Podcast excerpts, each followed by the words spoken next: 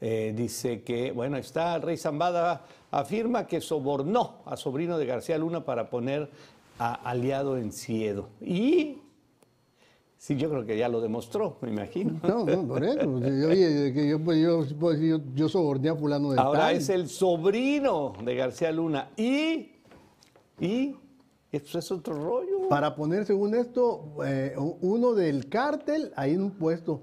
No necesita poner a alguien del cártel, hombre. Hombre, Todo está a con, sueldo. con una pistola que le no asomes. pones una pistola, a sueldo, por favor.